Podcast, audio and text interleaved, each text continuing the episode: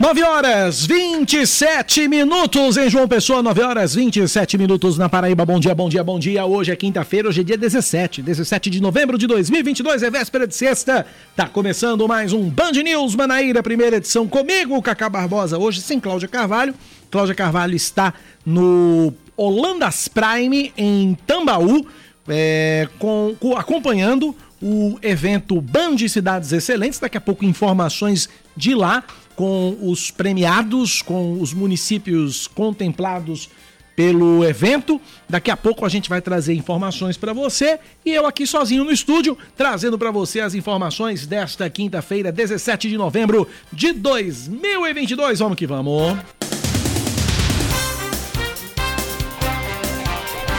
E a primeira de hoje é exatamente o prêmio Cidades Band Cidades Excelentes que acontece hoje, a edição estadual. O evento começa dentro de instantes no Holanda Prime, Holandas Prime em Tambaú, é, aqui na capital.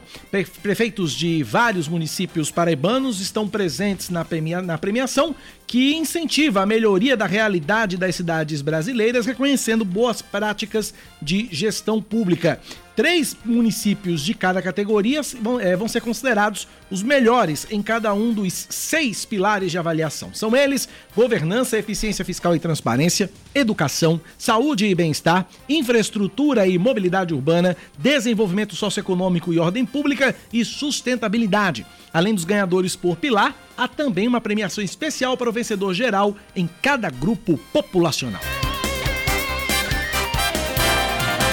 A Prefeitura de João Pessoa promove hoje no bairro Valentina Figueiredo a segunda edição itinerante do Feirão da Empregabilidade. O atendimento acontece na Escola Cidadã Integral Professor Celestim Malzac e é limitado a 500 pessoas por ordem de chegada. Por lá vão ser realizados cadastros e encaminhamentos para cerca de 400 oportunidades de trabalho e oferecidos serviços de orientação para empreendedores e capacitações profissionais. O senador... E aí a gente segue com outro assunto que eu já ia atropelando aqui no noticiário.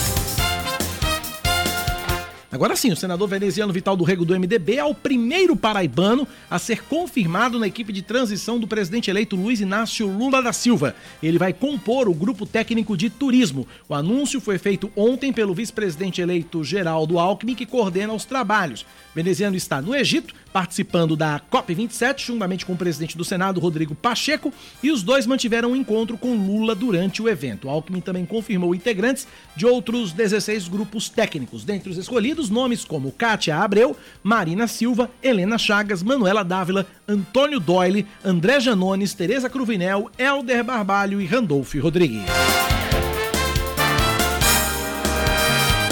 Um professor da escola cívico-militar Chico Xavier, no bairro do Bessa, em João Pessoa, é afastado por suspeita de importunação ou abuso sexual contra, contra alunas do oitavo ano.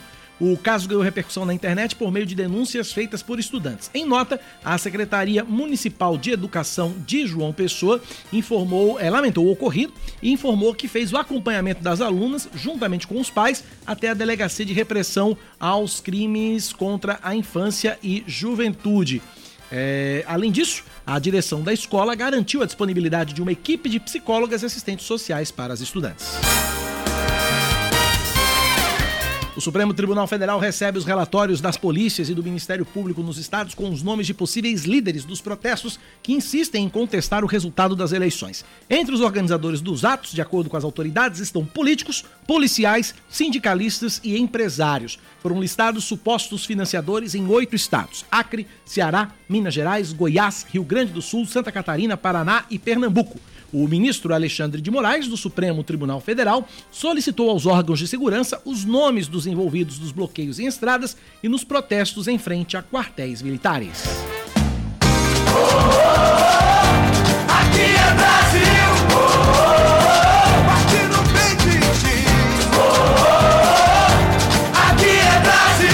E a seleção brasileira continua na reta final de preparativos para a Copa do Mundo. Aline Fanelli. Alguns membros do staff da seleção brasileira já estão no Catar.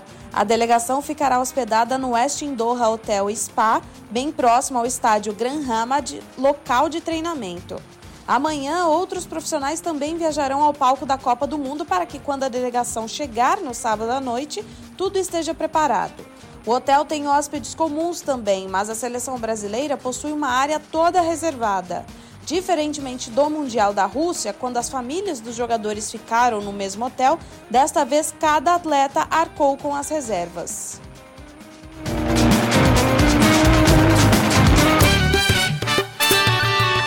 Band News. Tempo. A quinta-feira em João Pessoa tem previsão de sol com chuva pela manhã, diminuição de nuvens à tarde e pouca nebulosidade à noite. Mínima de 24 graus, máxima de 30 agora na capital paraibana, termômetros marcam 28 graus. Em Campina Grande, o dia de hoje deve ser de sol entre nuvens, mas sem previsão de chuva. Mínima de 20, máxima de 30 graus. Na Rainha da Borborema, a temperatura neste momento é de 24 graus. Agora 9h33.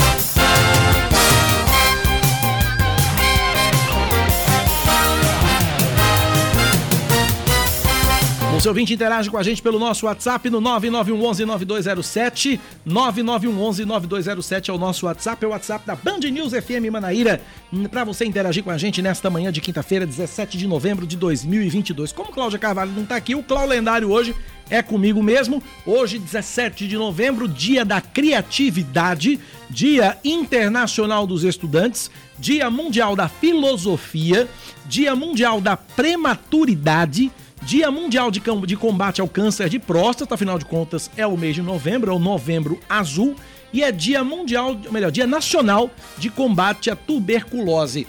É, num dia como hoje, há exatos 105 anos, morria o escultor francês Auguste Rodin, e hoje também é aniversário de nascimento do diretor de cinema norte-americano Martin Scorsese, completando hoje 80 anos.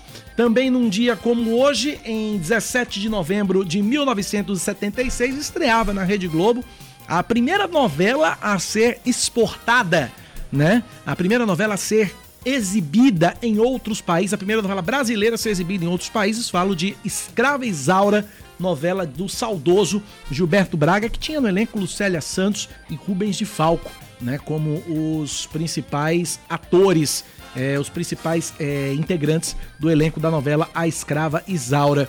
Em 1959, num dia 17 de novembro, o maestro brasileiro Heitor Villa-Lobos morria aos 72 anos.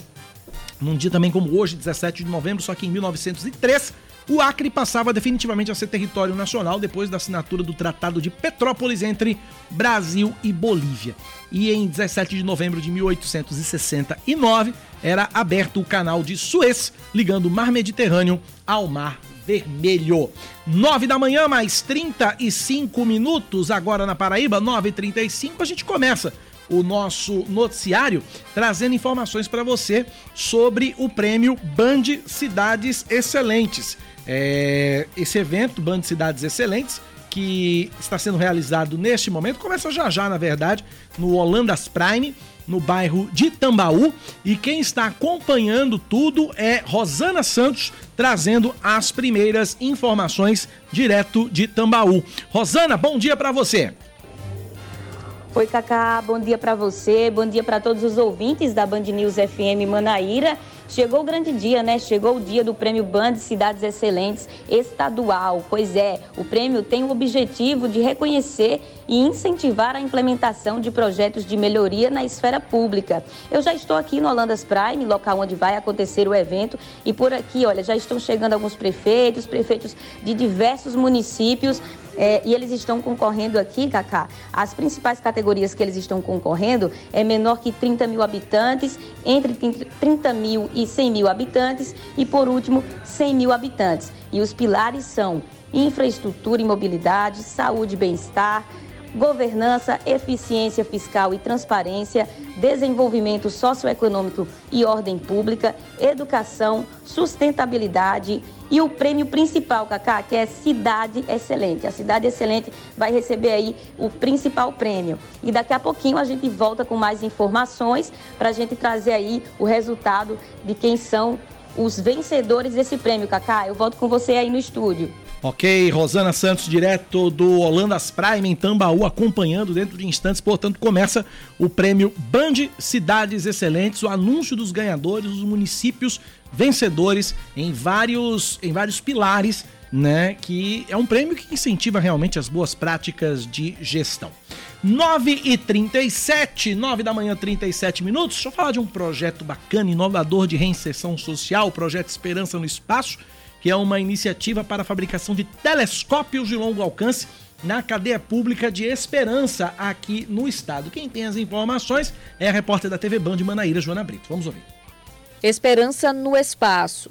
Este é o nome de um projeto inovador que conta com a participação de reeducandos no Presídio de Esperança, na Paraíba. A iniciativa consiste na fabricação de telescópios de longo alcance. É gratificante como cidadão e astrônomo amador e gratificante como profissional da segurança pública poder promover a ressocialização dos nossos reeducandos e divulgar a ciência através da astronomia para a população e os alunos da rede pública do nosso estado. Atualmente, quatro reeducandos já participam do projeto. Fábio Alexandre é um deles e tem orgulho de desenvolver um equipamento como esse. Eu me sinto orgulhoso porque futuramente, assim, mesmo que assim a gente tenha errado, a gente está tentando né, pagar, o que, pagar a justiça que a gente fez e futuramente, quando estiver numa escola pública que eu tenho uma filha, futuramente minha, minha filha vai chegar e vai dizer, ó, oh, esse aqui foi papai que fez.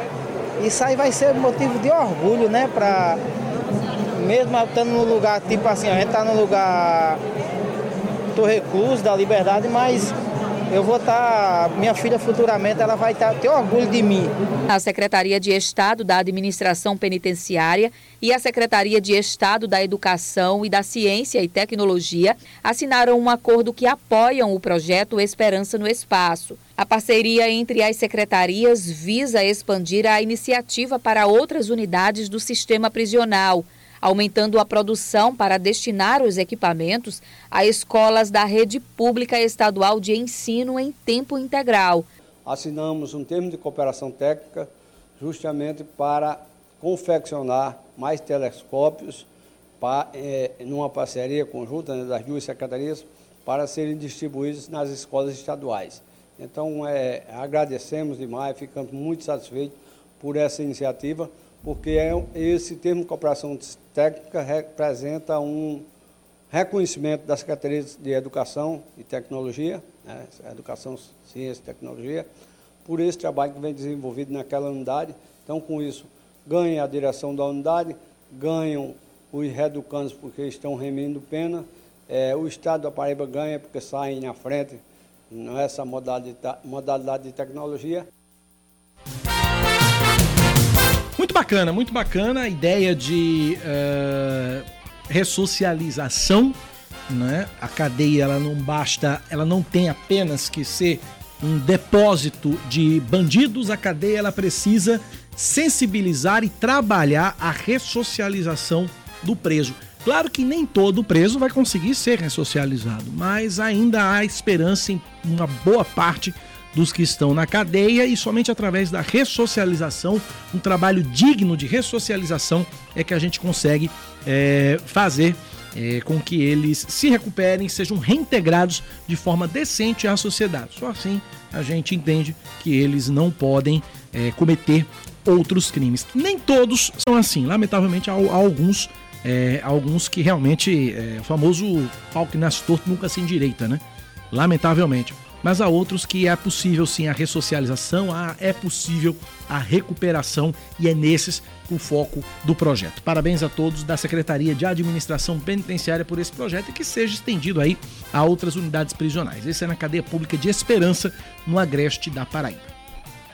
São 9 horas mais 41 minutos na Paraíba, 9 e 41. O Auxílio Brasil de novembro começa a ser pago hoje. Ao todo, 21 milhões de famílias devem ser beneficiadas com a parcela de 600 reais. Quem recebe primeiro são os integrantes do programa com final 1 do NIS. O pagamento segue de forma escalonada até o dia 30 de novembro para quem tem o NIS final 0. O início do pagamento coincide com a discussão sobre a PEC, a proposta de emenda à Constituição, que foi entregue ontem pela equipe de transição do novo governo ao Congresso Nacional. A proposta deve garantir o valor de 600 reais do benefício, além do aumento real do salário mínimo, fornecimento de merenda escolar e o programa Farmácia Popular a partir de janeiro, como promessa de campanha do presidente eleito Luiz Inácio Lula da Silva. Neste mês, o benefício não foi antecipado, como aconteceu em agosto e em outubro. A liberação das parcelas de 600 reais vai seguir o calendário oficial. Em dezembro, o calendário tradicionalmente é antecipado por causa do fim do ano Em dezembro, o pagamento começa no dia 12 e termina antes do Natal, no dia 23 de dezembro. São 9 horas mais 42 minutos na Paraíba, 9 e 42. Vamos voltar ao Holandas Prime. Eu tenho Rosana Santos. Ela vai conversar com Igor Crossi, que é consultor sócio do Instituto Aquila. É você mais uma vez, Rosana. Oi, Cacá. Eu estou aqui com o Igor Crossi. Ele é consultor sócio do Instituto Áquila e ele vai explicar para a gente qual o objetivo principal do prêmio Cidades Excelentes. Bom dia, Igor. Bom dia, Rosana. Obrigado pela, pela oportunidade de estar aqui a gente falar de cidades excelentes. E o, os principais objetivos do prêmio Band Cidades Excelentes é reconhecer as boas práticas de gestão que as prefeituras eh, estão aplicando. Né? A gente tem diversas prefeituras que têm boas é, práticas de gestão e reconhecer isso é importante, né? porque aí a gente vai para o segundo objetivo, que é incentivar que essas práticas de gestão sejam disseminadas pelas cidades da Paraíba né, pelas cidades do Brasil. E com, com isso a gente consegue criar um ambiente mais positivo e de melhoria para a prestação de serviço para a sociedade. Igor, eu queria que você me explicasse também como é que é feita essa avaliação entre as prefeituras, como é que é feita essa seleção para esse prêmio? Rosana, a avaliação é feita com base no IGMA. O que é o IGMA? É o Índice de Gestão Municipal Áquila. Ele é um indicador formado de 62 indicadores que vêm de fontes públicas, né? ou seja, as fontes onde as prefeituras prestam contas, os portais transparentes onde a própria prefeitura presta conta. Esses indicadores são distribuídos em seis pilares: governança e eficiência fiscal, saúde, educação, sustentabilidade, infraestrutura e desenvolvimento socioeconômico. Então, a partir do momento que cria esse indicador, as prefeituras são ranqueadas do maior para o menor. Bacana. Pois é, Cacá, olha só, aqui já chegaram diversos prefeitos, prefeito de Cabedelo, Vitor Hugo, prefeito de Pombal, Vericinho, também o prefeito de Campina Grande, Bruno Cunha Lima, todos aqui presentes, já aqui no Holandas Prime. E daqui a pouquinho a gente traz mais informações aqui na Band News FM Manaíra.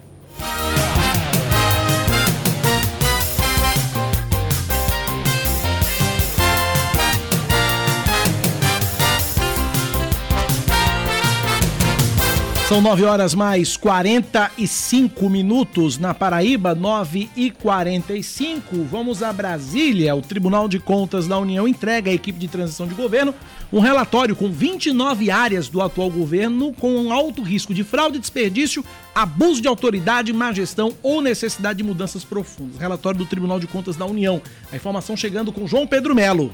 O Tribunal de Contas da União elaborou um relatório elencando 29 áreas do atual governo federal com alto risco de fraude, desperdício, abuso de autoridade, má gestão ou necessidade de mudanças profundas. O documento foi entregue pelo presidente em exercício do TCU, ministro Bruno Dantas, ao vice-presidente eleito Geraldo Alckmin, que é o coordenador da transição. Entre os temas analisados, o TCU afirma ter encontrado problemas nas áreas de saúde, educação, transporte, benefício assistencial, obras paralisadas e contratação contratações públicas. Vale destacar que a qualidade da transparência do atual executivo, com dados públicos, também é um ponto de crítica por parte do TCU. O presidente da corte, o ministro Bruno Dantas, destaca que a saúde apresentou um dos dados mais críticos nesse levantamento, junto com as isenções tributárias é uma questão que é muito sensível para a população brasileira, que é a questão da saúde, que foi agravada com a pandemia de Covid-19. Além disso, existem questões muito importantes do quadro fiscal brasileiro e um dos pontos que nós destacamos aqui é uma necessidade urgente de se estabelecer critérios para uma revisão das isenções tributárias. Em outro ponto, o TCU também apontou que riscos em pagamentos e concessão de benefícios assistencial indevidos também foram encontrados. O material aponta crescimento de 153 bilhões para 313 bilhões no investimento das ações sociais. Ao mesmo tempo, o texto aponta um prejuízo de 5 bilhões de reais por ano em pagamentos indevidos. O vice-presidente eleito, Geraldo Alckmin, afirmou que é importante corrigir os problemas apontados pelo TCU. Muito importante ter todos esses números, avaliações, começando pela lista de alto risco. Aqui tem como entrar na lista e como sair. Nós vamos nos ater muito a como sair da, da lista de alto risco, que é vulnerabilidade, problemas crônicos, né, antigos, muitos deles, e que não foram resolvidos. Ainda segundo a corte, 37% das obras do governo federal estão paralisadas. Entre as causas, o tribunal aponta deficiência de projetos e insuficiente diálogo entre os poderes executivo e legislativo. São 9h47, depois de muitos ajustes e reuniões, o governo de transição entrega a chamada PEC do Bolsa Família para o Congresso Nacional, com a ideia de bancar o benefício no valor de 600 reais. Eu vou continuar em Brasília, dessa vez com o Márcio Rocha.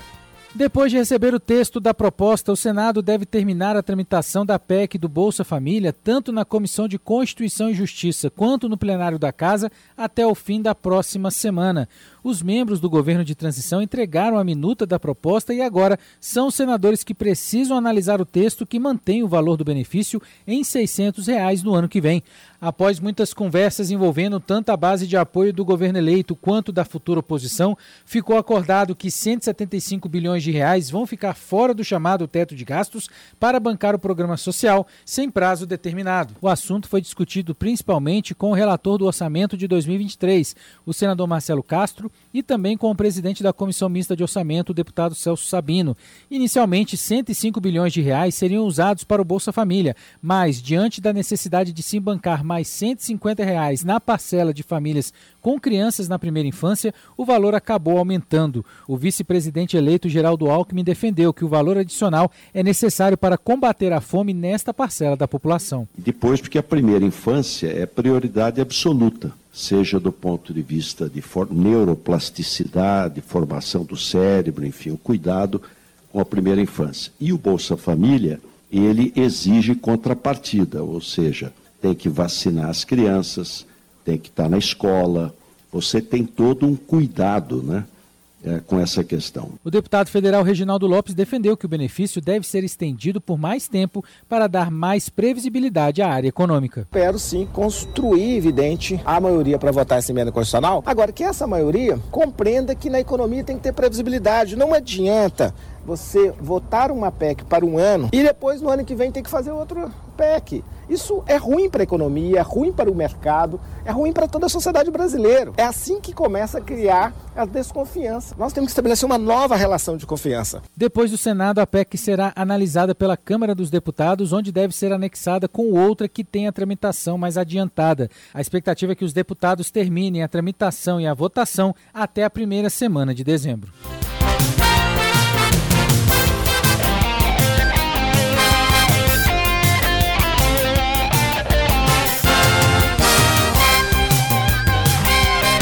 9 horas e 50 minutos, faltando 10 minutinhos para as 10 da manhã. A gente segue com o nosso Band News Manaíra, primeira edição. Hoje, Cláudia Carvalho não está aqui no estúdio. Cláudia está apresentando o evento Band Cidades Excelentes. Estou aqui sozinho na apresentação. A gente segue até as 11 da manhã e a sua participação é muito importante no 9911-9207. 9911-9207. Vamos falar de Copa do Mundo? Aqui é Brasil! Pois é, a seleção brasileira estreia no Catar próxima quinta-feira, de hoje a 8, 4 da tarde, contra a Sérvia, em Doha. Depois joga no dia 28, que é uma segunda-feira, contra a Suíça, a 1 da tarde. E o último jogo do Brasil na fase de grupos vai ser contra Camarões, dia 2 de dezembro, uma sexta-feira, às 4 da tarde. E aí, faltando uma semana para a estreia do Brasil contra a Sérvia em Doha, muitas repartições públicas e o comércio ainda não definiram é, como vai ser o funcionamento e o atendimento ao público nos dias de jogo. Na iniciativa privada, pela legislação, não é prevista folga nos dias de jogos, mas empregadores e funcionários podem negociar diretamente uma folga para assistir às partidas. Algumas, alguns, alguns setores, alguns órgãos já definiram aí o expediente. Por exemplo, os servidores federais, em dias de partidas do Brasil, que começam a uma da tarde, o expediente pode terminar às 11 da manhã. Vai ser o jogo do dia 28 de novembro, que é uma segunda-feira, contra a Suíça.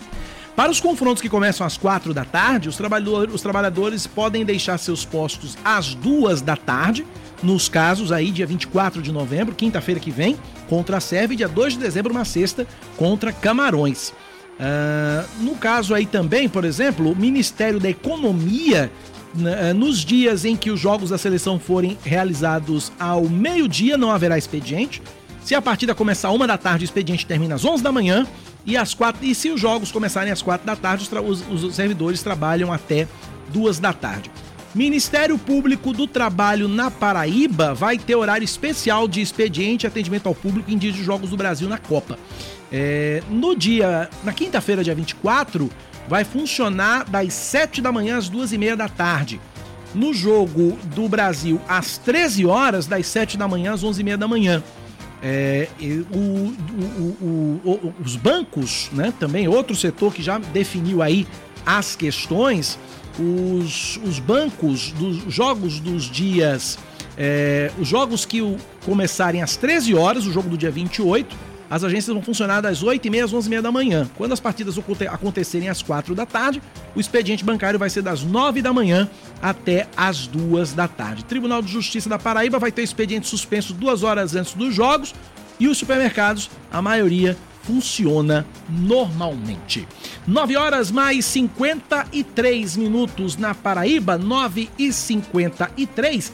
Tem muita gente animada com os bolões, bolões para fazer apostas nos jogos da seleção brasileira. Quem traz as informações é Olivia Freitas. Quando as seleções ao redor do planeta se movimentam, o médico Antônio Humberto Alonso começa a desenhar a planilha. E aí é desenhar mesmo, viu? Régua, caneta e papel. O pessoal já vai chegando próximo. Pô, e aí, o bolão, não sei o que lá. É assim desde 1998, quando ele organizou o primeiro bolão com amigos e também familiares. Argentina e México. Argentina favorita a chegar à final, mas México é um time que pode surpreender. Nas casas de apostas internacionais, quem lidera é o Brasil. Mas nada disso influencia o Guilherme Alonso, que é filho do Humberto. A estratégia é não ligar para favoritismo. Não, sem Argentina, mas sem México. 3 a 0 pro México. Cara, certeza isso. Não, mas tomara que sim. Ia tudo para o papel. Ia. Eu tô com uma planilhinha Excel aí, mas eu tô meio temerário de vai que dá errado.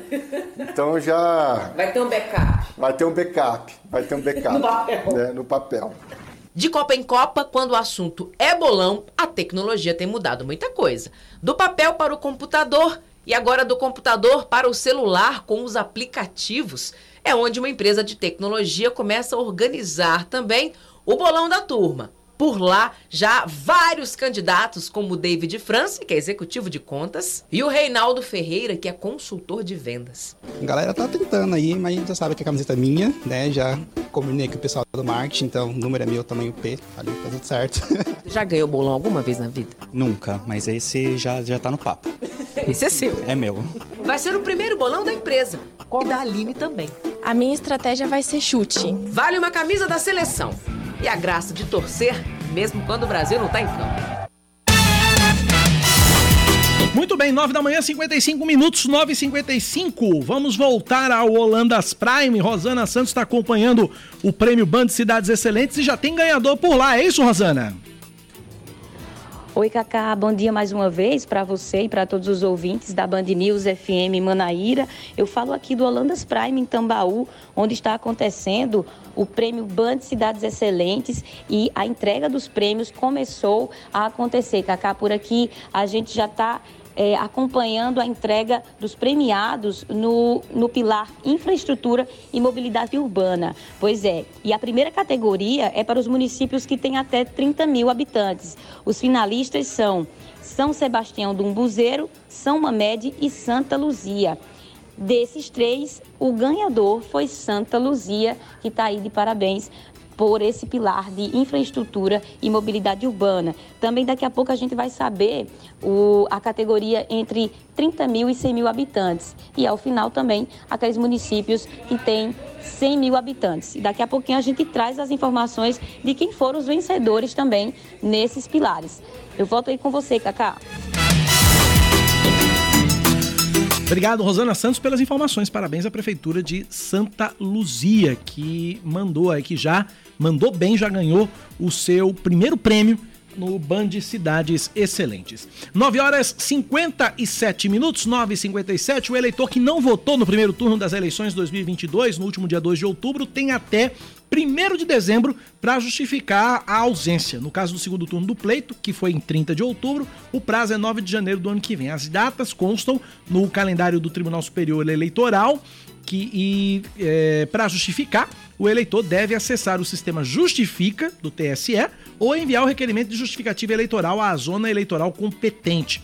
Também é possível explicar por que não votou pelo aplicativo e-Título, plataforma que também pode ser baixada gratuitamente nas lojinhas de aplicativos Google Play e Apple Store. A forma de justificar para quem está fora do Brasil ou tem o título de eleitor cadastrado na zona eleitoral do exterior é a mesma e as datas limites também. Quem não justificar a ausência nas eleições de 2022 vai pagar multa referente a cada turno, entre o mínimo de 3% e o máximo de 10% do valor utilizado como base de cálculo, equivalente a R$ 35,13. A quantia pode ser multiplicada em até 10 vezes em função da situação econômica do eleitor. São 9 da manhã, 58 minutos na Paraíba, 9 e 58. Eu vou fazer um intervalo muito rapidinho. Na volta tem outras notícias, tem outras informações, tem a cobertura completa do Band Cidades Excelentes e a gente segue até as 11 da manhã aqui na Band News FM com as principais notícias de João Pessoa e da Paraíba nesta manhã de quinta-feira, hoje dia 17 de, de novembro de 2022. O intervalo é bem rapidinho, só um recado que eu tenho para dar para você e na sequência eu já volto com outras notícias. Agora, 9h58. Band News FM. Em um segundo, tudo pode mudar. Você está ouvindo Band News Manaíra, primeira edição.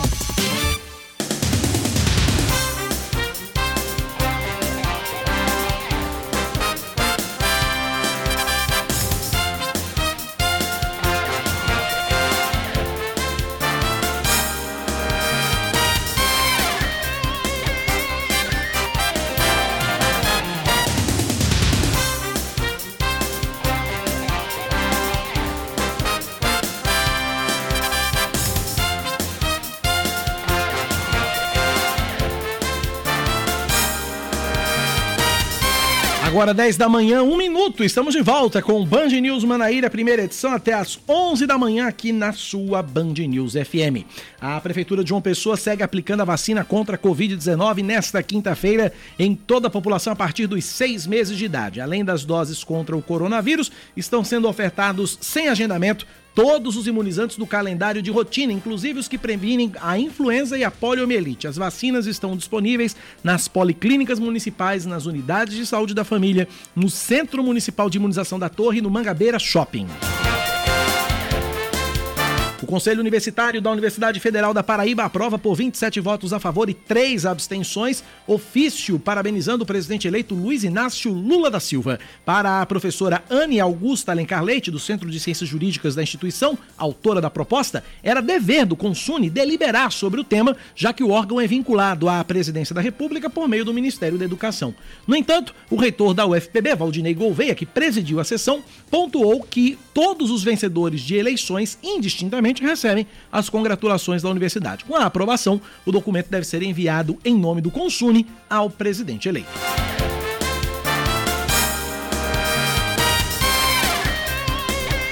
A desembargadora Maria de Fátima Moraes Bezerra Cavalcante Maranhão assume amanhã a presidência do Tribunal Regional Eleitoral da Paraíba. Ela ocupa o cargo no lugar de Leandro dos Santos, que deixou o comando da corte na última sexta-feira para se tornar vice-presidente e corregedor regional eleitoral da Paraíba, justamente em substituição a Fátima. Eles vão meio que trocar de lugar.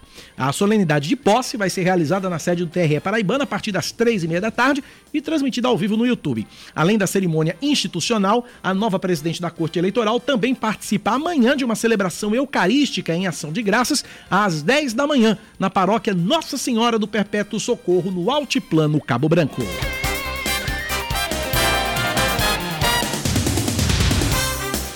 Polícia Civil deflagra nesta manhã em Guarabira a Operação Hermes. Estão sendo cumpridos 10 mandados de prisão e de busca e apreensão pela prática de crimes patrimoniais na região. Até agora, a Polícia Civil confirmou cinco pessoas presas e 18 mil reais apreendidos, além das roupas usadas nos assaltos. Os suspeitos já capturados foram levados para a Central de Polícia Civil de Guarabira, onde vão ser interrogados e em seguida recolhidos ao presídio regional, onde aguardam audiência de custódia.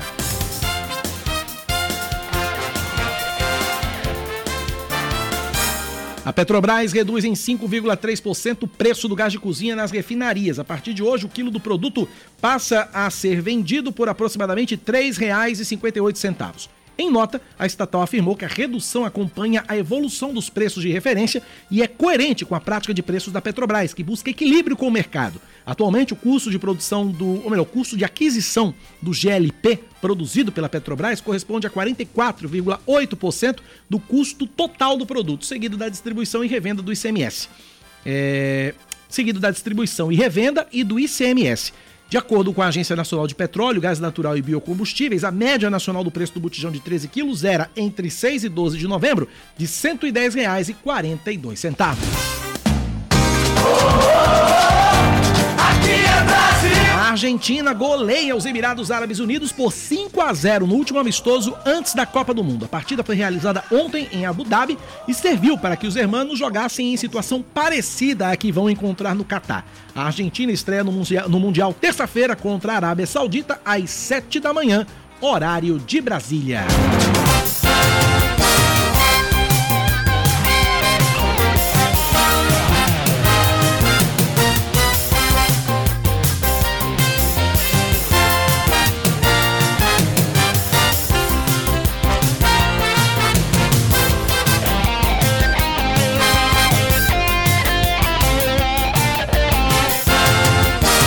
Bem, 10 da manhã, 5 minutos. Voltamos ao Holandas Prime. Rosana Santos tem mais ganhadores do prêmio Band Cidades Excelentes. É você, Rosana.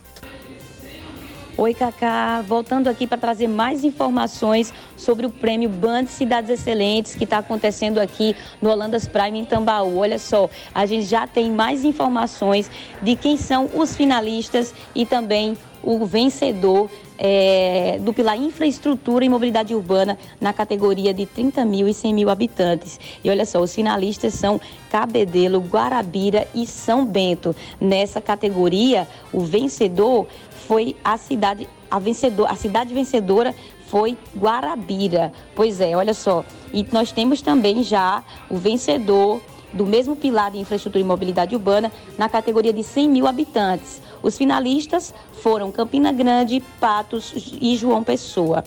É, nessa categoria, a cidade vencedora, a prefeitura que foi vencedora nesse pilar, foi a cidade de João Pessoa.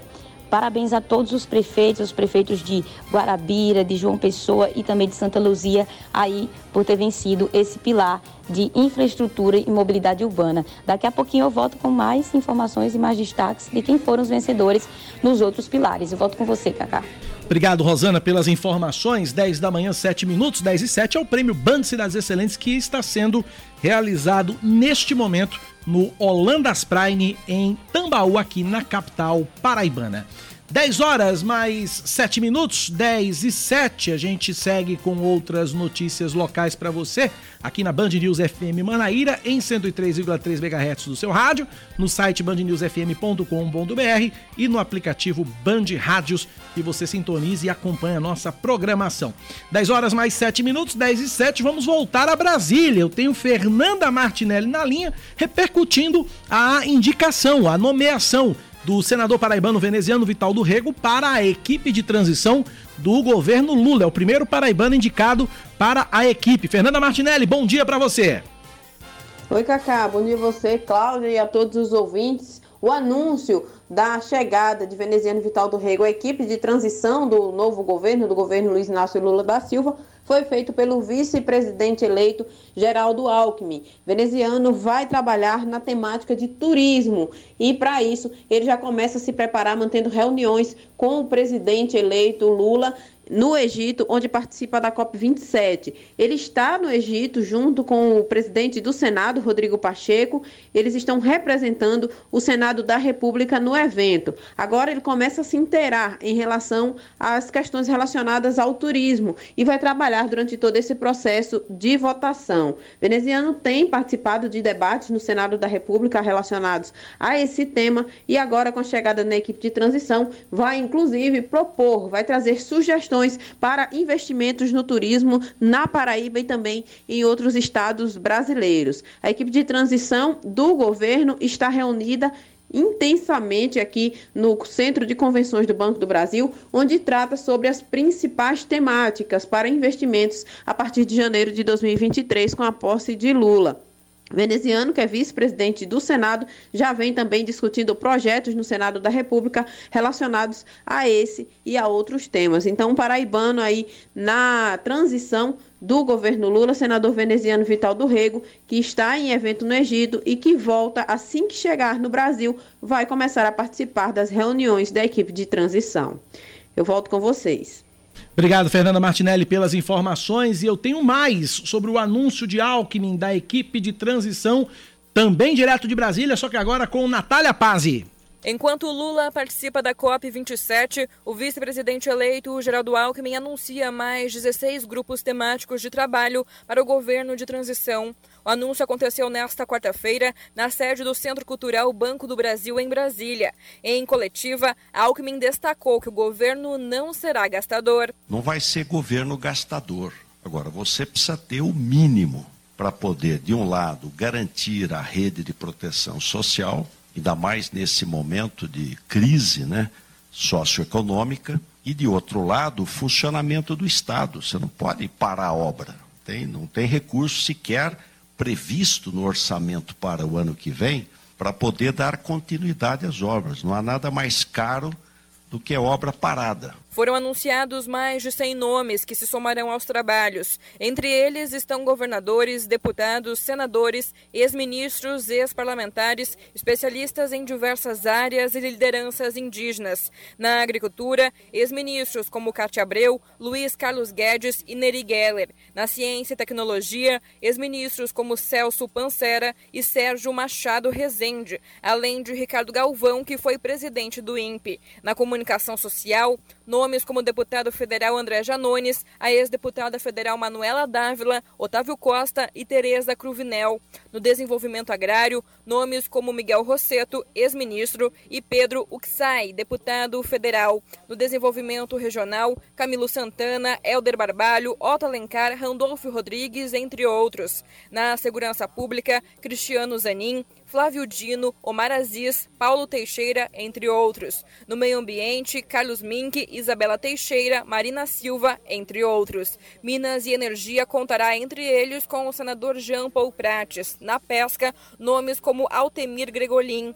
No grupo de povos originários, Joênia Wapichana e Sônia Guajajara, entre outros. Em relações exteriores, nomes como Aloysio Nunes, Celso Amorim e Cristóvão Buarque. Na saúde, ex-ministros Alexandre Padilha, Arthur Quioro, Humberto Costa, José Gomes Temporão, além da presidente da Fiocruz, Nízia Trindade, e o médico Roberto Calil Filho. No grupo de trabalho, por exemplo, Miguel Torres. Na Transparência, Integridade e Controle, Jorge Messias e Paulo Câmara, entre outros. No turismo, por exemplo, veneziano Vital do Rego e Marta Suplicy.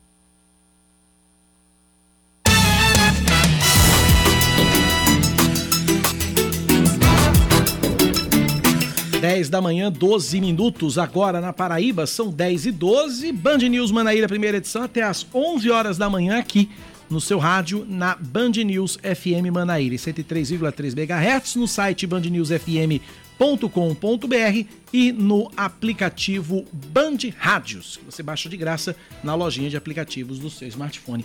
Mandar um beijo muito carinhoso para o nosso colega jornalista, apresentador de TV, radialista, Padre Albeni Galdino. Ele passou por uma cirurgia de apendicite uh, ontem no Hospital Memorial São Francisco, procedimento que estava planejado, né? Foi realizado pelo cirurgião Cássio Vigílio Padre Albeni vinha sentindo fortes dores e o médico achou melhor submetê-lo à cirurgia para evitar maiores problemas. A esposa do padre Albeni, Raquel Vanderlei, informou que o padre está bem, padre Albeni, que não é padre, é só o nome, né? Tá bem e já fez a sua primeira refeição hoje pela manhã e teve uma noite tranquila. Padre Albeni, ele recebeu o apelido de padre porque estudou no seminário de Patos. E aí lá ele começou a atuar na comunicação apresentando um programa de rádio. Ele é uma figura muito querida no meio jornalístico é, e também no meio político, conhecidíssimo pelo seu bom humor. Padre Albeni que se recupera de uma cirurgia de apendicite lá no Hospital Memorial São Francisco. Um beijo muito carinhoso pro Padre Albeni. Boa recuperação é a torcida minha em nome de Cláudia também, de toda a equipe da Band News FM. Um beijo muito carinhoso pro Padre Albeni. 10 horas 14 minutos, 10 e 14. A Black Friday anima os consumidores e, logicamente, o comércio.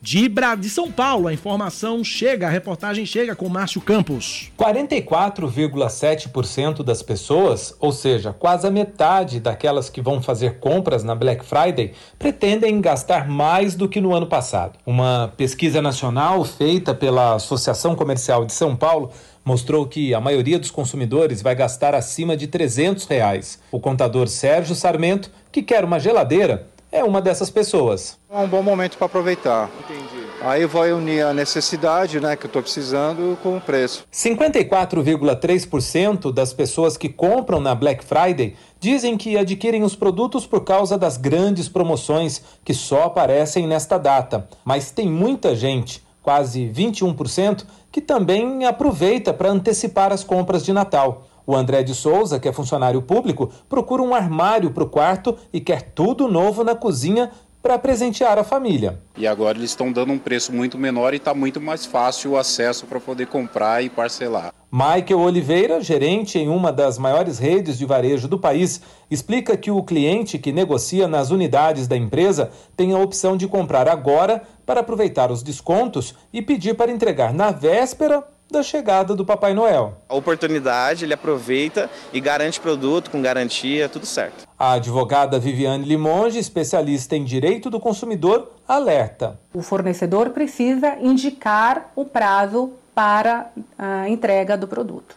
De repente, esse prazo pode se entender, estender mais, o consumidor demora para receber em sua, sua, residência e aí começa a ter um problema com o prazo de Natal. A TV que o autônomo Ricardo Nogueira acaba de comprar para o pai também é presente de Natal, mas não deu para esperar para entregar só em dezembro. O pai, Sebastião Brito, já vai usar o presente agora. O que, que falta com a TV nova vendo a Copa?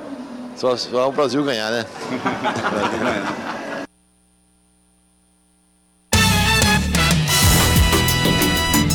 Estamos na torcida. 10 horas 16 minutos, 10 e 16.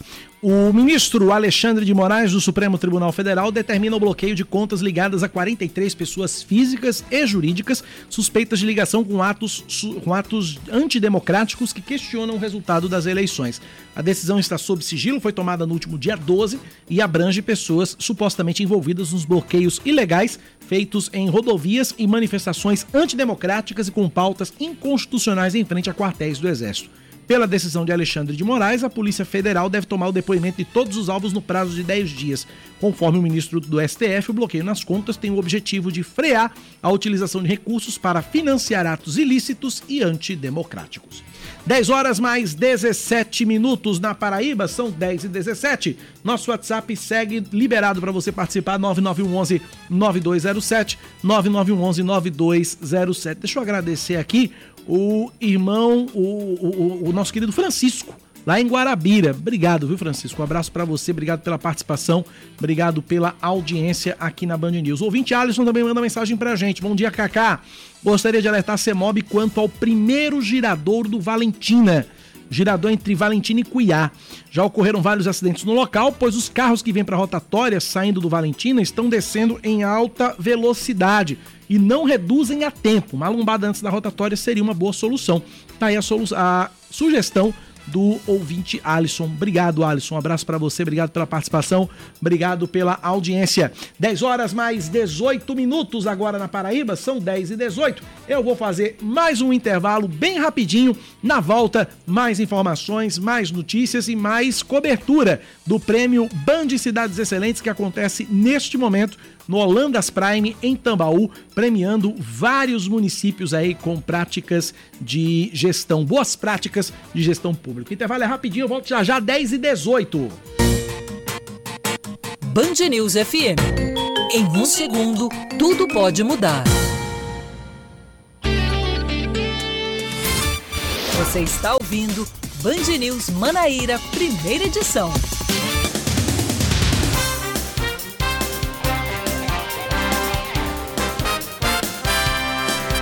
São 10 horas 21 minutos, 10 e 21. Seguimos com o Band News Manaíra, primeira edição, até às 11 horas da manhã aqui na sua Band News FM.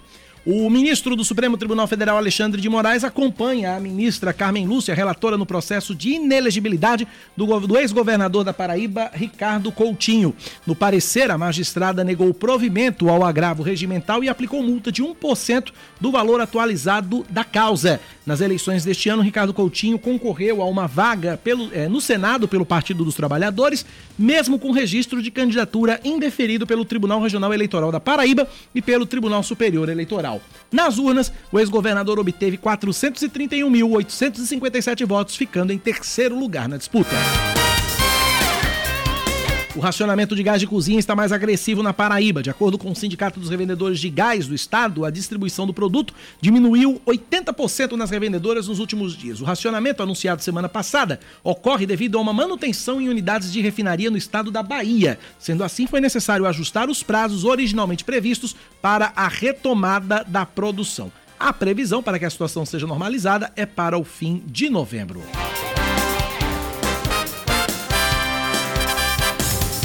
Mais de 200 produtos são apreendidos em um supermercado no município de Patos, no Sertão. A ação foi realizada pelo PROCON municipal, que averigou que os itens estavam com a data de validade vencida, violados e impróprios para o consumo humano. De acordo com o órgão, os produtos foram encaminhados para descarte e destruição. Dentre os itens apreendidos estão refrigerante, cerveja, iogurte, biscoito, café em pó, farinha de mandioca, feijão, arroz, bolacha preta, entre outros. Dois irmãos são assaltados no município de Pedro, de Pedro Regis, no Vale do Mamanguape, e agredidos com vários golpes de foice. O crime aconteceu ontem à noite e, de acordo com a Polícia Militar, o caso aconteceu quando eles passavam de moto por uma estrada de barro. O assaltante abordou as vítimas, anunciou o assalto e, posteriormente, desferiu os golpes. Um dos irmãos tem 10 anos de idade, sofreu ferimentos na cabeça e chegou entubado ao hospital de trauma de João Pessoa. O outro, que tem 25 anos, foi golpeado no pescoço. Ainda sobre esse crime, de acordo com a unidade, esses, esses dois irmãos passaram por procedimentos médicos de emergência e seguem internados em estado grave. Após a ação, o suspeito fugiu do local e ainda não foi localizado. A Procuradoria-Geral da República vai decidir se pede investigação formal da deputada bolsonarista Carla Zambelli, do PL de São Paulo. A parlamentar prestou depoimento ontem à PGR sobre o caso em que apareceu perseguindo com uma arma um homem negro na véspera do segundo turno das eleições na capital paulista. Ela foi ouvida por videoconferência, já que está nos Estados Unidos. O depoimento havia sido autorizado pelo ministro do Supremo Tribunal Federal, Gilmar Mendes, que atendeu o pedido feito pelo PT e advogados ligados ao grupo Prerrogativa.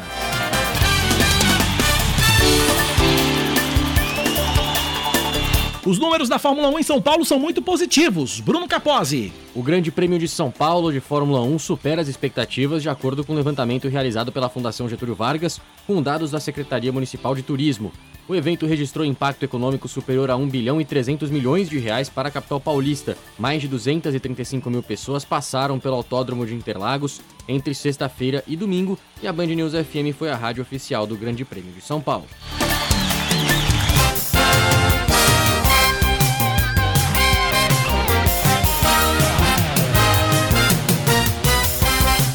10 horas mais 25 minutos na Paraíba, 10 e 25. As apostas para a Mega da Virada já podem ser feitas e o prêmio estimado é de. Ai, ai. 400 milhões de reais. Igor Calian tem as informações. Contagem regressiva. O Brasil vai conhecer o novo milionário, ou os novos milionários, no dia 31 de dezembro. É a tradicional Mega da Virada e já dá para fazer uma fezinha. Este ano, a Mega da Virada deve pagar o maior prêmio da história da loteria brasileira: 450 milhões de reais. Dá pra dar duas vezes volta no mundo, né? Gastar com tudo, ficar viajando, comendo sorvete todo dia, tá só almoçando em restaurante chiquérrimo aí. A aposta simples custa R$ 4,50 e tem novidade. Neste ano, é possível jogar até 20 números num único jogo. Interessante, mas para isso é preciso desembolsar mais de 174 mil reais. E vai fazer um jogo simples ou vai fazer um bolão, colocar mais gente? Simples, porque vai ser um só e eu vou ganhar. Ajudar minha família, né? Ajudaria esse repórter que tá gravando com a senhora? Também, por que não? Ajudaria os dois. O cinegrafista também, né? É. Todo mundo. Lógico. Nas casas lotéricas tá faltando canhoto. Teve atraso na entrega. De acordo com a Caixa, os papéis para apostas devem chegar em breve. Enquanto isso, é possível usar o volante do ano passado ou testar a sorte no aplicativo ou no site.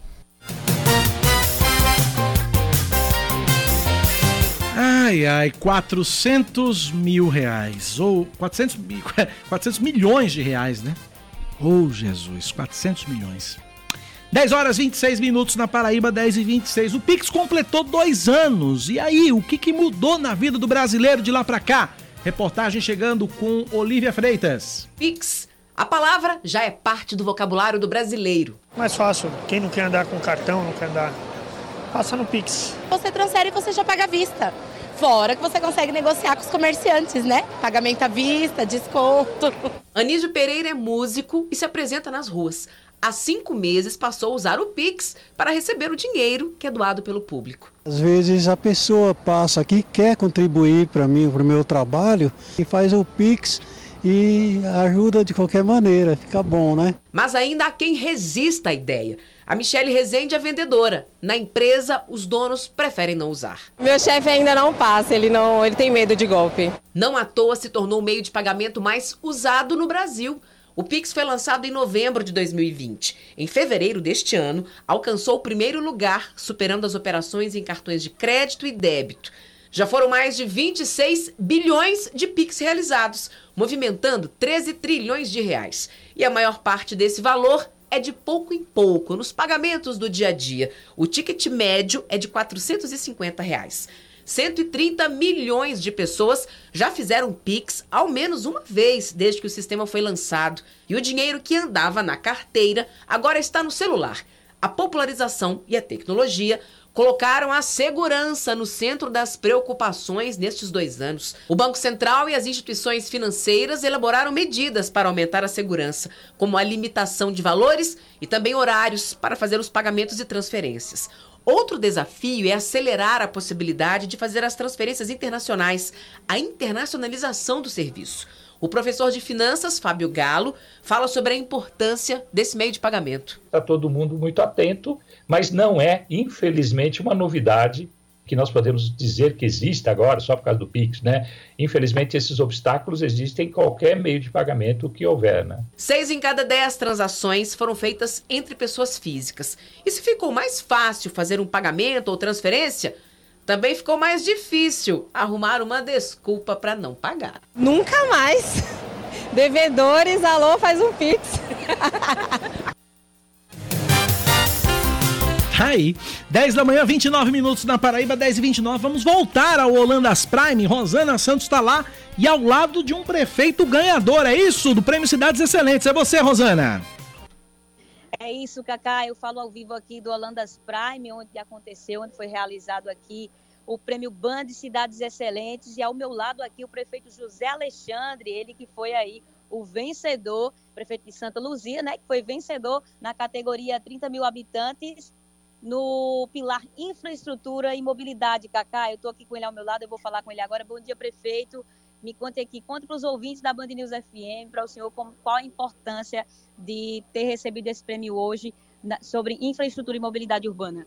Primeiro dizer que bom dia a todos os ouvintes, em especial ao nosso Cacá, e dizer que a satisfação é imensa, é um sentimento de dever cumprido, né? A gente entrou na gestão há seis meses, há seis anos atrás, com a promessa de melhorar a qualidade de vida do nosso município. Então, receber um, um prêmio é, da Band News, junto com o Instituto Aquila, representa exatamente o reconhecimento daquilo que a gente prometeu. Então, se a gente prometeu e cumpriu, hoje esse prêmio vem para coroar esse trabalho e a gente divide com todos os nossos auxiliares, com secretários, diretores, servidores, do mais simples ao mais graduado, porque só, sem, sem ele a gente não poderia ter conquistado esse prêmio em favor da nossa população. E of, ofereço, sobretudo, aos nossos munícipes. Esse aqui é um desejo de satisfação cumprida. Saio daqui muito feliz, muito satisfeito em poder ter alcançado essa, essa, essa premiação, não para mim, mas para poder mostrar que a gestão está dando certo. Cacau, você tem alguma pergunta? Tenho, tenho sim, tenho sim. Desejar bom dia ao prefeito, parabenizá-lo pelo, pelo prêmio.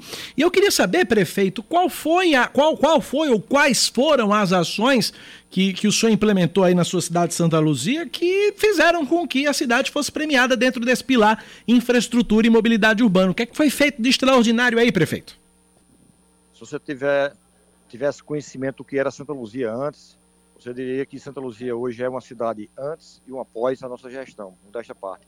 Porque um bairro por inteiro que praticamente não existia pavimentação em paralelo, hoje a gente tem praticamente em todas as ruas um bairro mais simples, mais humilde, com dificuldade de acessibilidade, e a gente implantou quando muitos é, não acreditaram, quando muitos diziam que a gente não ia poder conseguir fazer a pavimentação asfalto é, em paralelo, e agora a gente está fazendo não só em paralelo, mas está levando para Santa Luzia também a pavimentação em asfalto. Então, é ter coragem, ter disposição, ter força de vontade, garra e iniciativa para poder planejar as coisas e poder correr atrás e conseguir os investimentos, os parceiros que são muito importantes, o deputado, o senador que tem nos ajudado, né? para que a gente possa alcançar é, efetivamente a execução dessas obras tão importantes. E, sem sombra de dúvida, a pavimentação, a abertura de novas avenidas para poder melhorar o tráfego e dar mobilidade urbana para o nosso município. Isso foi, sem sombra de dúvida, o, mais, o ponto mais alto da nossa gestão e levou a que a gente pudesse receber esse prêmio no dia de hoje. A cidade de Santa Luzia, prefeito. É, eu tenho mais uma perguntinha para o prefeito, Rosana. A cidade, a cidade, de Santa Luzia, ela fica ali, é uma localização bem estratégica. É depois de Patos, antes de Pombal, fica ali naquele, naquele, naquele miolinho ali, naquele meio de caminho. Não, não, não, não um pouquinho. É, depois de Campina Grande, você desce a serra pela BR-230, você chega a Santa Luzia, 40 quilômetros antes da cidade de Patos. É verdade, antes de Patos, perdão, perdão, antes de Patos, o senhor tem razão. Do centro de, é, verdade, é verdade, é verdade. centro de João Pessoa. É verdade, é verdade. É exatamente, é, é, um ponto, é um ponto estratégico, é um ponto estratégico de fato, não ponto deixa estratégico e, e, e, a cidade que ensinou o Brasil dessa forró. Exatamente. Não, não, não de, perdoe aí o, o erro geográfico aqui. Cai todos, nossa amiga Rosana aqui, todos os seus ouvintes convidados para a, nossa próxima edição. Perdoe e agora, dia, se me permitir, Cacá. À vontade. Agora, dia 24, estamos a comemorar 151 anos de emancipação política de Santa Luzia. Estamos de praça pública com calcinha preta e mais algumas atrações para poder comemorar com todos os nossos munícipes e aquelas pessoas que se dirigem de fora de Santa Luzia para adentrar a nossa cidade e brincar conosco as nossas festividades e comemorar com todos nós mais um ano de emancipação política. Mas eu queria lhe falar, prefeito, é, eu, eu, eu, ia lhe, eu, ia perguntar ao prefeito, falando, é, usando exatamente esse ponto estratégico, pedindo perdão pelo erro geográfico aqui do, do apresentador, mas é, é, a, minha, a minha pergunta é exatamente a seguinte.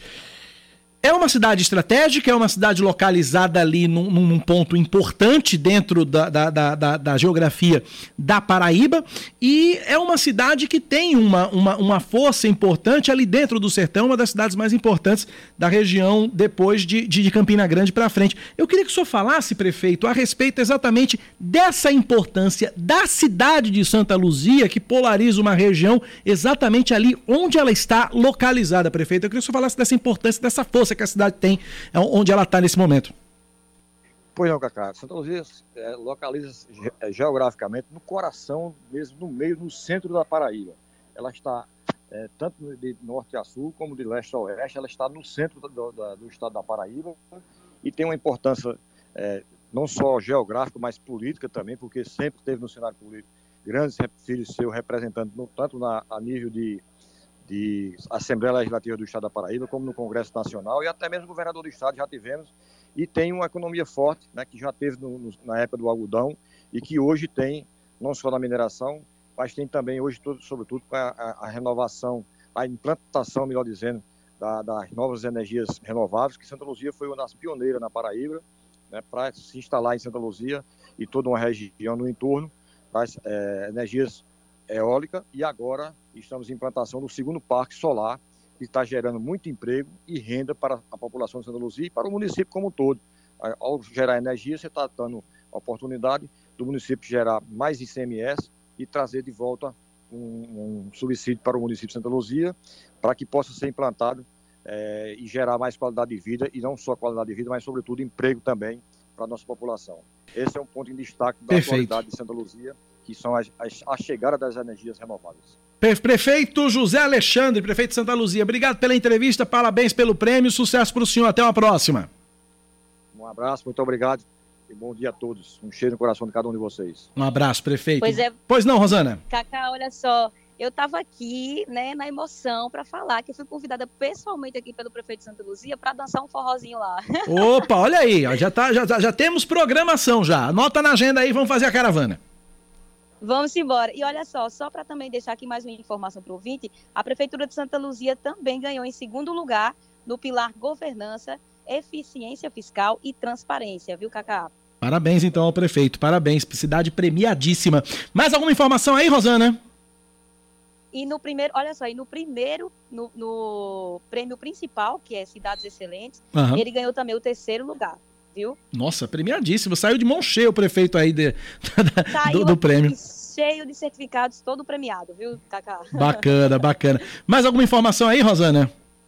Cacá, daqui a pouco a gente volta com mais informações, com entrevista com outros prefeitos também. Muito bem. aí. Daqui a pouco, então, eu te chamo de novo direto do Holandas Prime em Tambaú com a solenidade de entrega do prêmio Band Cidades Excelentes. 10h37, intervalo rapidinho, volto já já com o último bloco do Band News Manaíra, primeira edição. Band News FM. Em um segundo, tudo pode mudar. Você está ouvindo Band News Manaíra, primeira edição.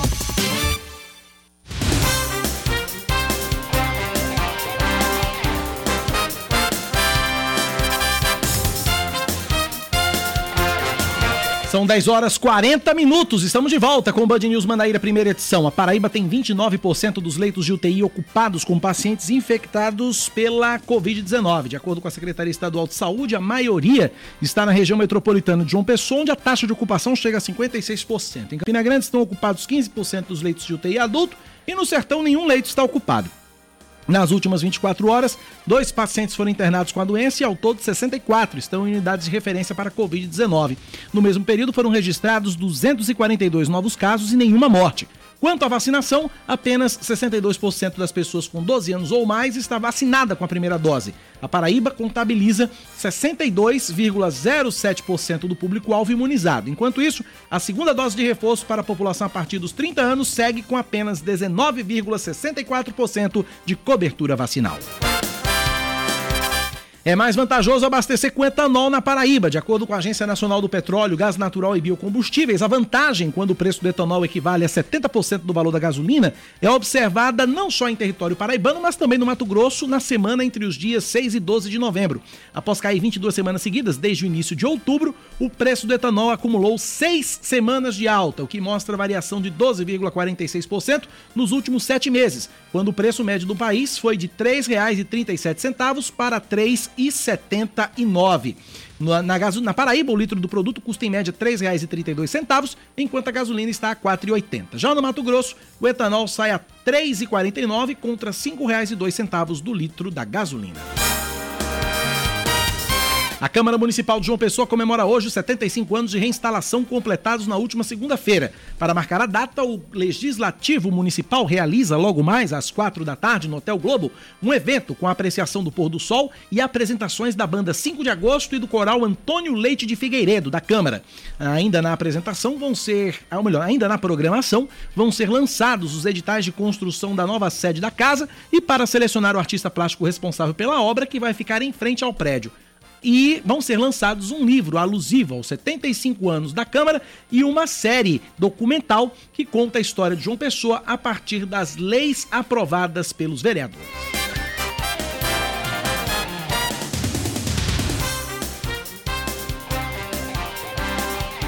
O Tribunal de Justiça do Rio de Janeiro condena dois pintores pelos assassinatos da diarista paraibana Alice Fernandes da Silva, de 51 anos, e da patroa dela, Marta Maria, Marta Maria Lopes Pontos, de 77. O crime foi em 9 de junho do ano passado, no apartamento da idosa, no bairro do Flamengo, zona sul da capital fluminense. O caso demonstrou crueldade por parte dos criminosos que degolaram as vítimas e atearam fogo no apartamento, carbonizando os corpos. Jonathan Corrêa Damasceno e William Fe Oliveira Fonseca foram declarados autores dos crimes de latrocínio, extorsão e incêndio e cada um pegou pena de 76 anos, 2 meses e 20 dias de prisão. Bye. O Partido Republicano volta a ganhar maioria na Câmara dos Representantes dos Estados Unidos, de acordo com projeções da mídia norte-americana divulgadas ontem. Os, as eleições de meio de mandato foram realizadas em 8 de novembro. De acordo com a Associated Press, os republicanos conquistaram 218 cadeiras na casa e não podem mais ser ultrapassados pelos democratas, que somam 210. Ainda há sete vagas em disputa. O comando do Senado foi definido domingo e continua nas mãos do partido do presidente Joe Biden. Os republicanos projetavam ganhos maiores nessas eleições. Antes da votação, o Partido Democrata controlava as duas casas legislativas. Faltam três dias para a abertura da Copa do Mundo. O primeiro jogo vai ser domingo, uma da tarde, entre Catar e Equador. Já a seleção brasileira continua concentrada na Itália para o Mundial. Destaque de Aline Fanelli. O Brasil tem mais um dia de preparação para a Copa do Mundo em Turim, na Itália, com entrevistas coletivas do zagueiro Marquinhos e do atacante Rodrigo. O centro de treinamento da Juventus tem sido a casa da seleção brasileira antes da viagem ao Catar. Mais desgastados, Marquinhos e Danilo têm sido preservados dos treinos com maior intensidade. No trabalho de ontem, Tite fez treinos específicos para a atenção defensiva da equipe, além de ter indicado em um monitor antes da atividade o que viria pela frente. A estreia da seleção será contra a Sérvia no dia 24. 10 horas 45 minutos na Paraíba, 10 e 45 Recebo mensagem aqui do ouvinte dizendo o seguinte: Bom dia, liguei o rádio há pouco, mas ainda não ouvi a voz de Cláudia. Vai ouvir agora, ela tá na linha, tá lá no Holandas Prime. Apresentou agora há pouco o prêmio Band Cidades Excelentes. Trazer o bom dia de Cláudia Carvalho, que já tem entrevistado do lado dela. Bom dia, Cláudia Carvalho. Bom dia, Cacá. Bom dia a essa boa alma que também estava sentindo falta da minha voz. Bom dia para todo mundo. Estou aqui do lado de um cidadão que não tem muito o que reclamar da vida, viu?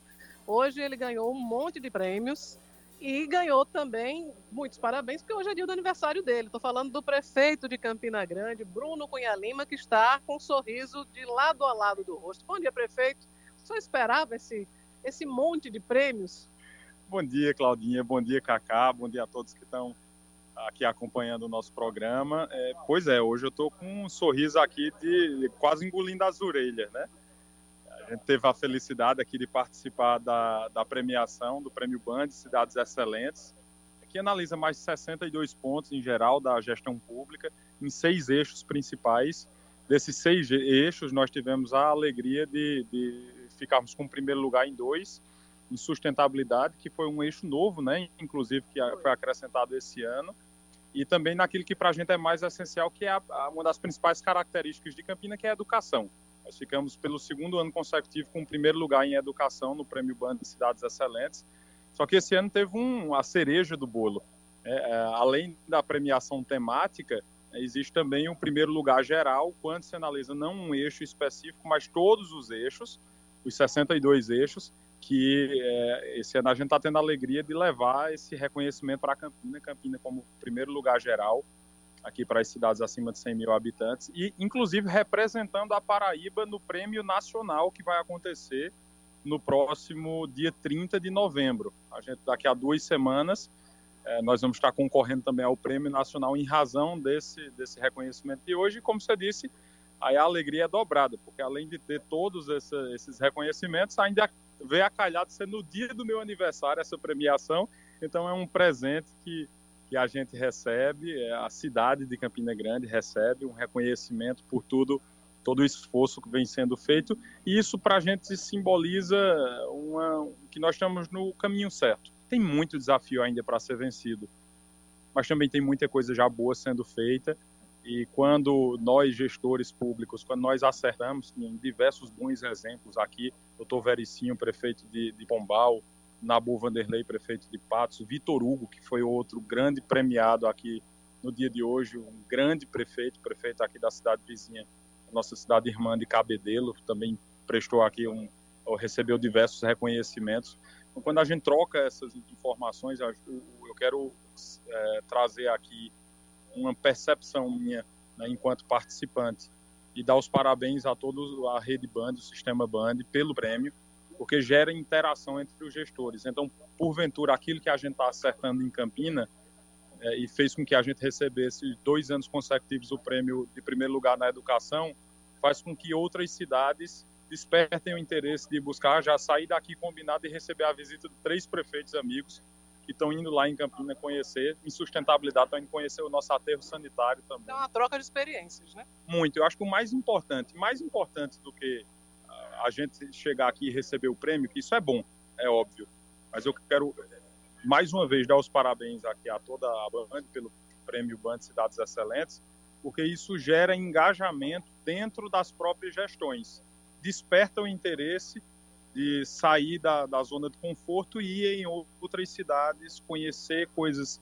iniciativas que estão sendo é, bem, bem feitas, que estão trazendo bons resultados. Então, acho que o, o resumo geral, óbvio, além do orgulho de estar recebendo esse reconhecimento, é parabenizar a Band por estar pela iniciativa de colocar os gestores das mais diferentes cidades acima de questões políticas para interagir e trocarem bons, é, bons exemplos de gestão pública. Existe aí uma boa competitividade também, quer dizer, a Campina Grande ganhou em várias categorias. Gera também uma vontade de correr no ano que vem para ganhar em outras, além dessas? Gera, com certeza. Já fiquei aqui com. Esse ano nós ficamos entre os finalistas do, do, de mobilidade, de transporte, mas ano que vem eu já mandei uma mensagem aqui para Dunga Júnior, que é o nosso superintendente, nós estamos reformulando, mudando o sistema de transporte público lá de Campina. É o mesmo desde 83. Então, ano que vem completaria 40 anos.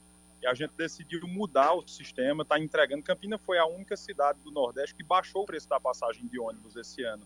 Ao invés de a prefeitura está subsidiando, né? Não é, é que baixou, que, na verdade a prefeitura assumiu parte do valor. Na verdade, não é que a prefeitura, a prefeitura já tinha uma despesa, antes se pagava uma bonificação para quem comprasse, que atingia 5% dos usuários.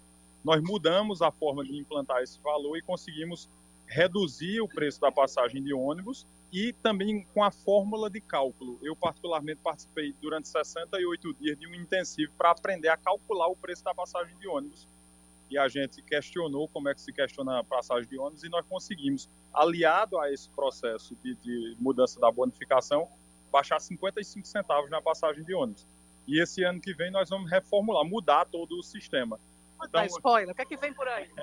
nós vamos ter cinco tipos de linhas diferentes, linhas estruturantes radiais, fazem centro-bairro, bairro-centro, sem parar, então a cada 10, 15 minutos, um ônibus passando. É, três grandes linhas circulares, linhas interáreas interligando. Campina ela tem um polo médico, um polo universitário um polo jurídico muito forte, muito bem definido. Então são duas linhas interáreas interligando o polo universitário de Bodocongó, o EPB, o FCG, o IFPB também, uh, o polo da Unifacisa, com um polo médico, onde estão os nossos principais hospitais, é, e nós vamos ter as linhas distritais e linhas alimentadoras dentro dos bairros. Então, depois, com, com o tempo, eu consigo te explicar melhor, mas eu vou te, te falar que o desejo é de ano que vem aqui no Prêmio Ô, Cláudia. Excelentes. A gente está competindo também no, em outras categorias, viu? Estamos lhe ouvindo, Cacá. É um motivo, é, é um motivo maravilhoso para o prefeito, que faz tempo que não vem aqui conversar com a gente na Band News, para dar uma passadinha aqui e está devendo uma entrevista já, e aí o prefeito já pode conversar e falar sobre essas novidades no transporte. Tá aí a deixa, prefeito? Tá aí, tá aí. Claudinha tava me chamando aqui, disse, faz Ele tempo disse que... falta convite, cara. Não, convite não falta. O que falta, eu vou dizer. participo do telefone. Bruno, Bruno, eu vou dizer o que é que falta. Presencialmente. Ô, Bruno, eu vou dizer o que é que falta. Falta Marcos Alfredo dizer pra você que a gente tá lhe convidando. A culpa é do Marcos Alfredo. Sempre. Tá Sempre. Marcos está fazendo uma série de caretas aqui, não consigo, não consigo traduzir. Pois ele pode ficar à vontade de fazer careta, não guarda baú. não sou baú pra guardar segredo. Mas eu venho, eu venho com o maior prazer, tanto venho para a rádio quanto venho para a TV para participar com Claudinha. Cacá, ainda temos tempo para mais uma pergunta? Temos, temos sim. Temos, são 10h53 agora. Pode seguir. Então, então, deixa eu perguntar sobre o Natal Iluminado, né? Isso. Campina Grande, enfim, já, você já anunciou recentemente. Como é que vai ser? Nós temos o acendimento das luzes no próximo dia 25. Ano passado, Campina já foi uma grande referência para Paraíba. Né? Se você lembrar aí todas as reportagens que as televisões fizeram, as matérias nacionais vinculadas ao Ministério do Turismo, Campina já foi a grande referência da Paraíba. Só que como Campina tudo que faz é grande, né? A gente é acostumado a fazer o maior São João do mundo. É, nós precisamos consolidar também outras datas. Isso faz parte, inclusive, do nosso planejamento estratégico Campina 2035 é, a gente está consolidando outras datas. Por exemplo, no Carnaval, quando outras cidades fazem Carnaval, Campinas se torna uma grande cidade de retiro, né, com a consciência cristã, com uh, o crescer, com eventos religiosos. No São João, é óbvio, Campinas é a capital do mundo. E nessa época de fim de ano, nós estamos consolidando cada vez mais Campinas como destino turístico, voltado para o Natal iluminado para trazer, do mesmo jeito que Gramado leva a região sul e boa parte do Brasil para lá, a gente quer consolidar essa característica de Campina para a região Nordeste. Trazer pessoas da Paraíba, de Pernambuco, do Rio Grande do Norte, para conhecerem a cidade que faz o maior São João do mundo, mas que também faz o Natal iluminado. Eu quero aproveitar e deixar aqui o convite a todos os nossos irmãos pessoenses. Você sabe que eu tenho um carinho especial por João Pessoa, a forma como João Pessoa me recebeu e me recebe desde o tempo que eu fui deputado. Eu quero deixar aqui um convite especial a todos os pessoenses para ao longo de, a começar do dia 25 de novembro até dia 6 de janeiro, então serão 43 dias, o Natal iluminado com, com programações culturais, são mais de 500 artistas envolvidos, com shows, com apresentação de corais, de cantatas, apresentações é, de balé, balé clássico, balé contemporâneo, da Filarmônica de Campina Grande, da Filarmônica da Universidade Federal de Campina Grande. Ao longo desses dias, são quatro polos principais e 32 pontos espalhados pela cidade. Nós vamos ter o maior e mais bonito Natal iluminado da história de Campina e, com certeza, da Paraíba. Bruno, a gente está vivendo agora uma nova onda de Covid-19. Né? Os, os casos têm aumentado. Isso muda a rotina de Campina de alguma forma? Vocês pensam em recomendar o uso de máscara? Enfim, o que, é que a prefeitura está como é que a prefeitura está analisando esse novo cenário? É, nós é, mais do que dobramos agora o número de oferta de exames, né, de testes, para quem porventura esteja sentindo algum sintoma, possa procurar o Pedro I, possa procurar as nossas UPAs. É, naturalmente, óbvio, até por tudo que a gente viveu ao longo de dois anos, é, gera uma preocupação, mas é, embora tenha tido, a gente esteja assistindo nas manchetes um aumento no número de casos, pelo menos lá, por enquanto, até agora, que a gente tem tido são casos leves. A exemplo do que aconteceu naquela reta final do ano passado. Tinham casos, mas eram casos leves, sem internamentos, e quando havia internamento, sem internamento grave. Então, a, a, a de agravar, mas era uma, uma, uma, pessoa já com alguma comorbidade ou com mais idade. Portanto, a, a primeira instrução que a gente tem feito é que as pessoas que tenham comorbidade, as pessoas que tenham idade mais avançada, se preservem, continuem se preservando. Né? É, e esse sim, usem máscara. É, no demais, tomar os cuidados que a gente aprendeu a tomar com a Covid e que boa parte das pessoas permaneceram com esses costumes, algumas outras já abandonaram, mas está limpando as mãos, uso de álcool é, em, em, determinados ambientes pode se usar máscara, pode ser seja indicado. Por enquanto, em Campinas, nós estamos é, vacinando, continuando o processo de vacinação, nós estamos ofertando o, o auxílio médico, as ajudas, sobretudo o atendimento do Hospital Pedro I, as testagens e monitorando a gravidade dos casos. Como eu disse, por enquanto, até agora, graças a Deus, espero que assim permaneça, embora estejam aparecendo mais casos, mas a gente espera que continuem sendo casos leves. Cacá, tem mais tempo ainda? São 10h58. A gente só, só tem tempo agora ah, para então... agradecer ao prefeito Bruno Cunha Lima pela atenção aqui com a gente, aqui na Band News FM. Ele que continua aqui muito feliz e ele não para de olhar o celular, Cacá. Faz 22 dias que Bruno se tornou pai. Então, ele está no nível de pegar o celular e beijar a foto do filho no celular. Bruno, muito obrigada. Parabéns por tudo. Você está vivendo uma fase extraordinária da sua vida.